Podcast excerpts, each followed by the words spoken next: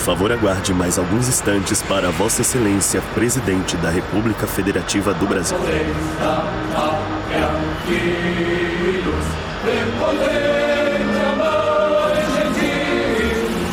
Já raiou a liberdade no horizonte. Neia, como vai? Eh, Senhora presidente, Eu estou circulando entre fazendas, o sinal para essas bandas é intermitente, me foi informado. Agora eu estou no avião, retornando a Brasília. Ah, sim, não tem problema, Rosa. Eh, eh, Senhora presidente. Ouça essa anedota, Neia. A primeira fazenda que estive hoje era de um senhor muito idoso, um coronel. Ah, é? E depois de tomarmos um breve café da manhã e discutirmos alguns assuntos de relevância, esse senhor convidou para juntar-se a nós a sua esposa. Uma moça jovem, na faixa dos 25 anos, de uma beleza notória, eu diria até europeia. Sim. Quando ela se aproximou, algo me pareceu familiar em suas feições, bochechas rosadas, franja dourada, olhos azuis. Ah, é? E eu comecei a indagar sobre as suas origens, sua família. Hum. Não é que se trata da filha de Andréa Pompeu? E André Pompeu? Da Marechal Floriano? Correto. Nossa, que mundo pequeno. Você se recorda da Andréia, Neia? Mas Lógico, ela era da minha sala, nós éramos amigas. Amigas? É, sim, de ir uma na casa da outra. Compreendo. Eu só tive o prazer de ir à sua casa uma única vez. Ah, é? Não se recorda? Lembro, no meu aniversário de 15 anos, não foi? Exatamente, né? Eu lembro-me vividamente uma festa com a temática da Suécia. Isso, isso, isso mesmo. Eu me lembro como se fosse hoje, da mamãe pintando as bandeirinhas. Ela falava assim: nada nessa casa nunca mais vai ser azul e amarelo depois dessa festa. Por que Suécia, Neia? Porque eu era muito fã do ABBA e eles eram suecos, né? Só que o papai não aguentava mais ter que ouvir o ABBA. Aí a solução que a mamãe encontrou foi que a festa ia ser com o tema da Suécia. Que pelo menos, pelo menos o país ele gostava, né? Eu me recordo dos seus pais. Tocava aba na festa mesmo. É o Ring Ring, primeiro álbum deles. Tocava! O papai teve que engolir. Nossa, mas que memória, hein, Rosa? Presidente. Assim, desculpa, é, senhora presidente. Claro que eu me lembro, né? Eu nunca havia estado numa casa tão abastada, com um sistema de som tão moderno para a época. Aquela foi uma experiência determinante para minha juventude. Determinante. Quer dizer que, de alguma forma, minha família fez parte da história do Brasil.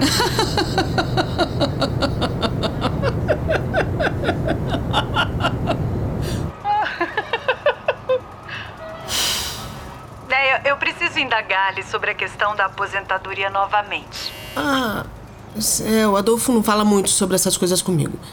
Mas eu, eu entendo que exista, assim, a, a possibilidade dele se aposentar em breve. Certo, e isso não agrada a nenhuma de nós, correto? É, presidente Rosa, eu só não entendo por que que não te agrada. Castelo Branco é útil para mim enquanto superintendente de São Paulo, Neia. Sim, mas eu não sei se ele não merece uma coisa maior. Não, né? isso está fora de cogitação e hoje mesmo o novo diretor assumirá.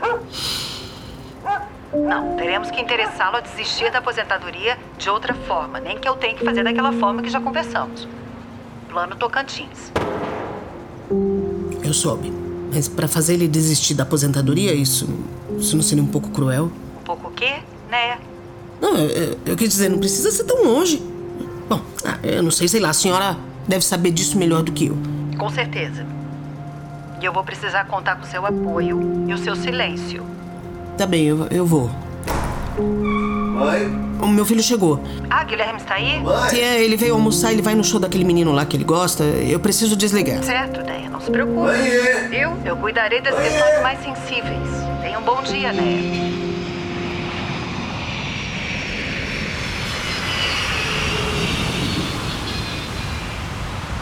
Episódio 4 Rosa Teles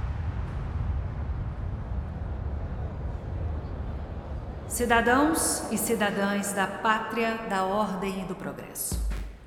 Assim como cada um de vocês se quedou impávido com esse tenebroso crime que ocorreu em nosso território, também coube a mim a reação de preocupação e aflição com o estado do amado artista de nível mundial. Nós estamos fazendo todo o possível e inimaginável para localizar o Sr. Johnny Bob Gillian e garantir que ele saia ileso dessa imperdoável agressão. Compartilho com vocês também uma informação. Há um pedido de resgate em troca da vida do jovem cantor. E eu quero deixar claro que não há dinheiro no mundo que pague o valor da vida de uma pessoa. Quem cometeu esse crime hediondo é quem irá pagar, e se preciso, com a própria vida. Os grilhões que nos forjava da perfídia astuto ardil, houve mão mais poderosa, mais zombou deles, o Brasil. Brava gente brasileira, não nos deixaremos zombar. Grata.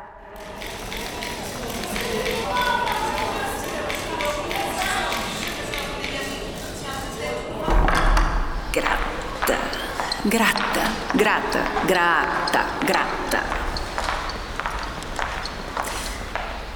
Obrigada, eu sei, Machida. Alguma ligação de Adolfo?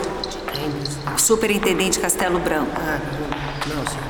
Isso pode virar um enorme problema para mim. Eu preciso desse homem nesse carro. Um cão que ladra e não morde, que me é útil. Mantenha os úteis por perto e os inúteis mais perto ainda, Machida. Sim, senhora. Nós temos que seguir para fazer Agora? Não, não consigo cinco minutos? Tá ótimo. Grata, cidadãos, grata. Não, não funciona. Isso não, eu preciso criar algo para a conclusão dos discursos, Machida. Esse grata tá insosso. Veja isso com a Gorete. Sim, senhora. Fecha a porta. A senhora já decidiu a postura em relação ao caso do sequestro? Não deixa de ser cômico, né? Não, mas também não deixa de ser uma oportunidade para gerar visibilidade, não? Hum, Sim, correto. A questão é como administrar essa visibilidade. Talvez um discurso em inglês, Machida. Ligue para aquele flácido. Veja se ele consegue me colocar na Fox News. Não, não. O menino é de onde? O, o, o sequestrado? Ele é americano. Americano? Fox News, não. Muito óbvio. Fale para ele tentar nessa ordem aqui. CNN, ABC, Fox News. Ao vivo, em inglês, claro. E diga para Roberta incluir alguma expressão que remeta aos americanos do Sul. Presidente. Isso é crucial. Eu quero algo que comece com preocupação e tragédia e vá crescendo para otimismo. Aí, uma breve menção ao de grão em grão, né? from grain to grain. uma analogia. Catar grãos é como combater o crime, e grãos é a base do nosso alimento, assim como a segurança é a base da democracia. Enfim, algo nessa linha. E mande um Mr. Flacidez engasgar os americanos de anúncios sobre os nossos grãos e o programa todo. Pelo amor de Deus, me ajuda com esse colar aqui que tá me incomodando. Vamos fazer essa colher render, hein? Deus do céu, como eu não vi isso. O quê? É, só, um, só, um, só um instante, senhora, eu já retorno. Senhora presidente.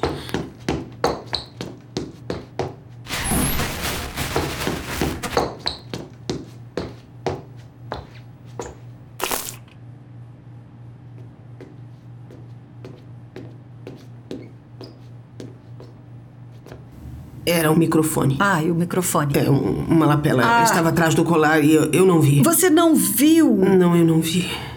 É, eu não vi, senhora. Machida.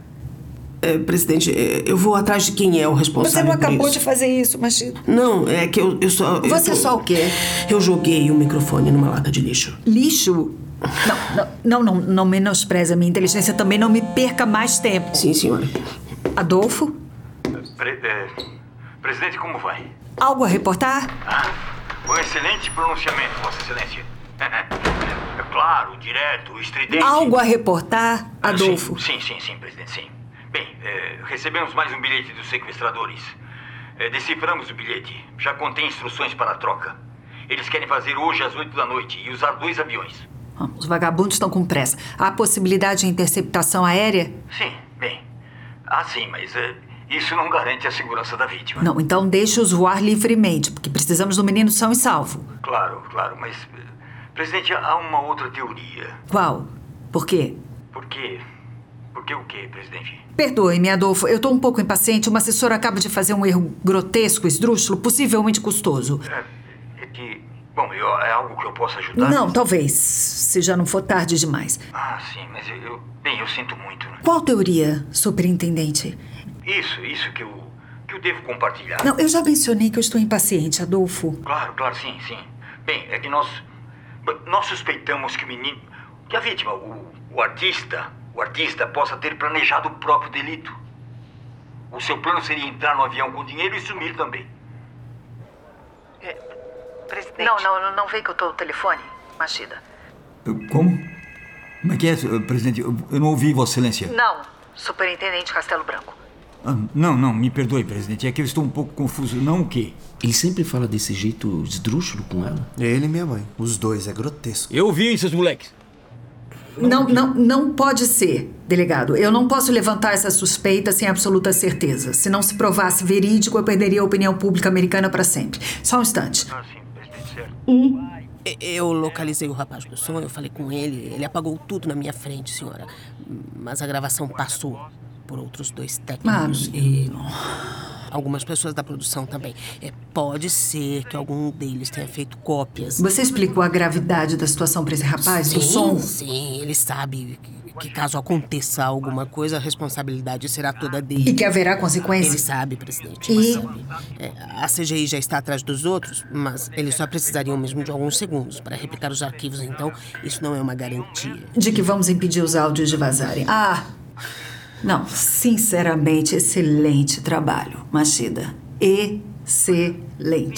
Não, eu tô ao telefone. Adolfo, retornei. Ah, sim, sim, presidente. Pois não. É, eu não posso de maneira alguma deixar vazar uma teoria que não está 100% comprovada. Claro, eu, eu, eu imaginei que a senhora pensaria dessa forma, presidente.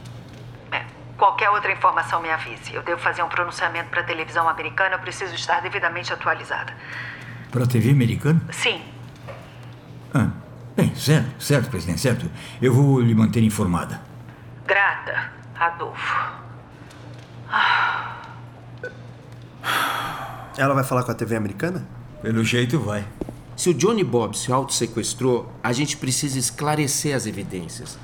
A gente tem o guarda-costa e as mensagens. A gente tem motivo, com certeza, mas e os sequestradores, os pilotos? Tem muita gente envolvida nesse plano e com certeza o próprio Júlio é um deles. Por isso ele ficou na Argentina e isso também explica ele ter que ser o único presente na troca. É, gente, mas a teoria do auto-sequestro já não é só nossa, não. Como assim? Aqui, ó. Já tá super ripado entre os seguidores, ó, que ele mesmo fez o sequestro. Até subiram a hashtag GoJohnnyGo. Como? Peraí, peraí. Você postou a foto do fax? Não. Eu só postei que havia rumores de que os sequestradores mandaram mais uma mensagem com, com as músicas do Bob. Bom, eu dei uma sugerida na possibilidade. Todo mundo já viu o primeiro panfleto mesmo? Pariu, puta que pariu. Eu falei que essa investigação paralela desses lacradores só ia atrapalhar. Ai, nada a ver. Isso não podia ter vazado, Guilherme. Não podia. Agora a gente tem que provar. Temos que focar em descobrir o paradeiro da vítima. E suspeito. Ah, suspeito. Ó, a polícia argentina já localizou o Július e ele vai estar no avião pra cá daqui duas horas. Ele vai chegar com bastante antecedência pra fazer a troca do resgate. É, já que ele é suspeito também, a gente precisa pegar ele antes da troca e interrogar. Até tirar toda a verdade para poder impedir essa marmelada. Delegado, eu te mandei a ficha da Interpol do Július. O cara veio do exército da Nigéria e da Holanda, trabalhou com vários serviços de inteligência. Duvido que esse cara abra a boca. Ele deve ser sólido que nem uma pedra. Mas é um medroso mesmo, hein? Treme na base na hora de interrogar o cara. ah, eu sou o medroso agora, é isso? Você já foi falar com o Giovanni ou tá com medo dele soltar os cachorros? Para, para. Para. Agora tem uma coisa que eu ainda não entendi. Por que, que só o Júlio pode ver se o Bob tá bem? Porque, se só ele vai estar lá vendo, ele pode mentir.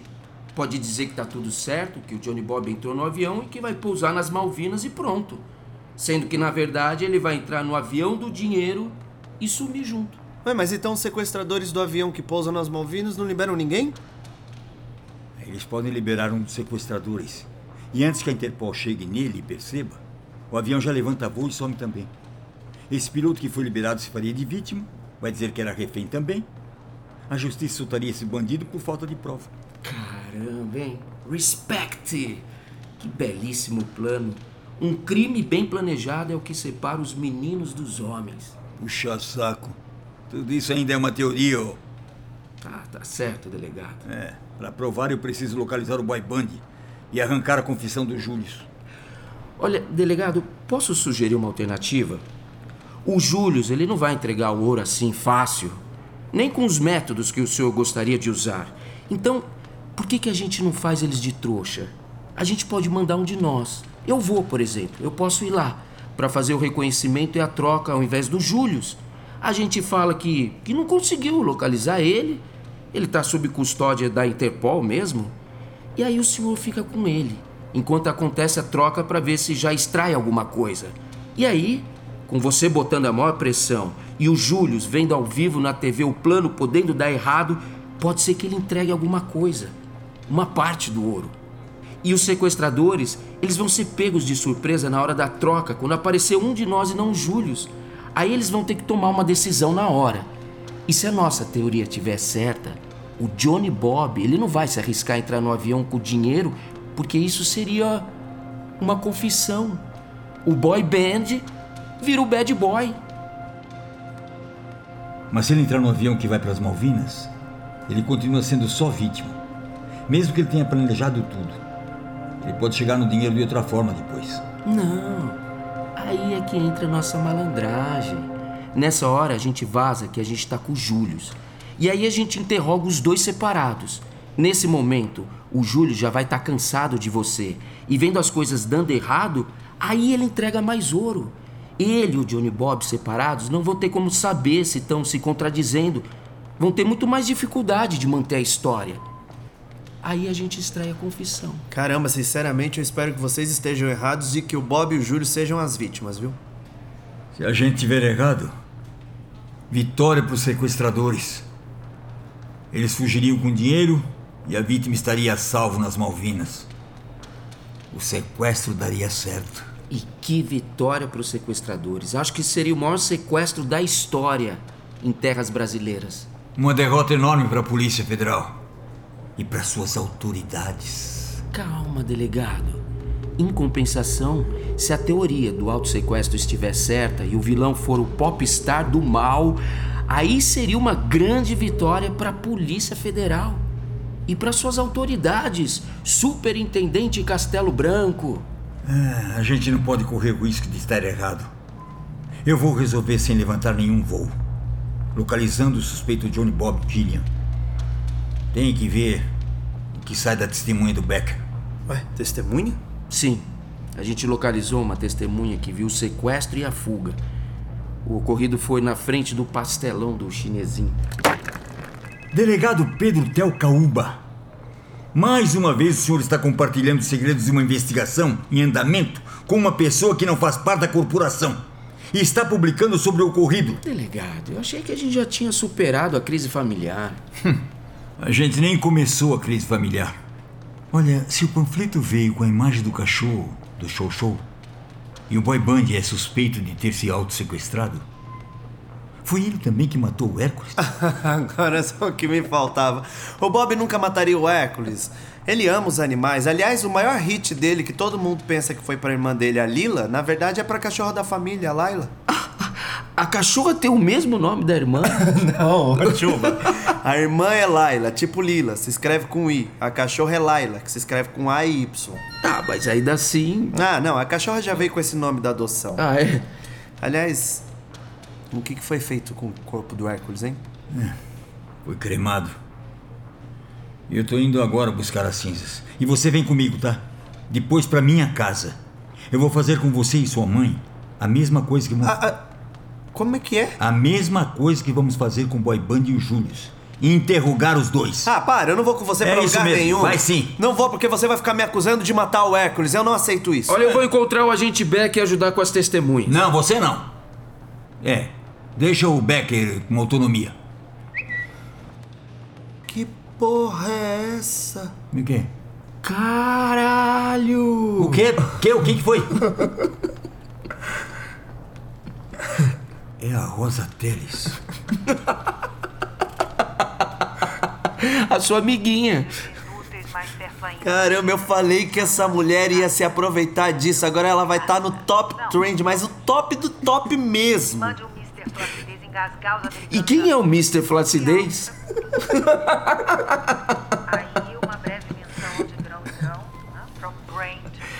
Essa mulher só fala disso, pelo amor. É a Groteles. Não é Rosa Murcha.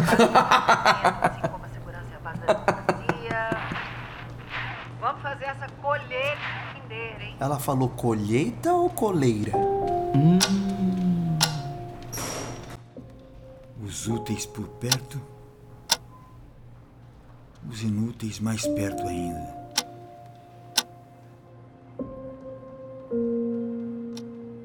O que você vai fazer com isso? Ainda não sei. Espalha pelo quintal. Ah, é. Aí vai virar poeira e você vai varrer e jogar no lixo, né? Alguma pista de como alguém pode ter feito isso? Não, não. Mas é alguém que entrou na minha casa e envenenou meu cachorro sem deixar pista nenhuma. Na verdade, eu estava perguntando do Johnny Bob. Dá na mesma. Eu acho que eu sei quem foi. Quem? A Rosa Teles. Mas ela não poderia ter feito isso sozinha, né?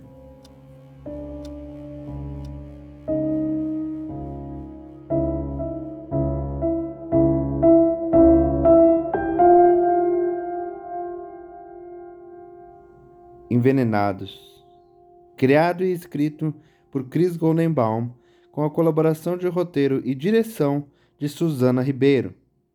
Edição e mixagem de Jonatas Freire Giordano e trilha sonora original de Guido Marco. Produzido por Descontexto Produções e Estúdio Banca.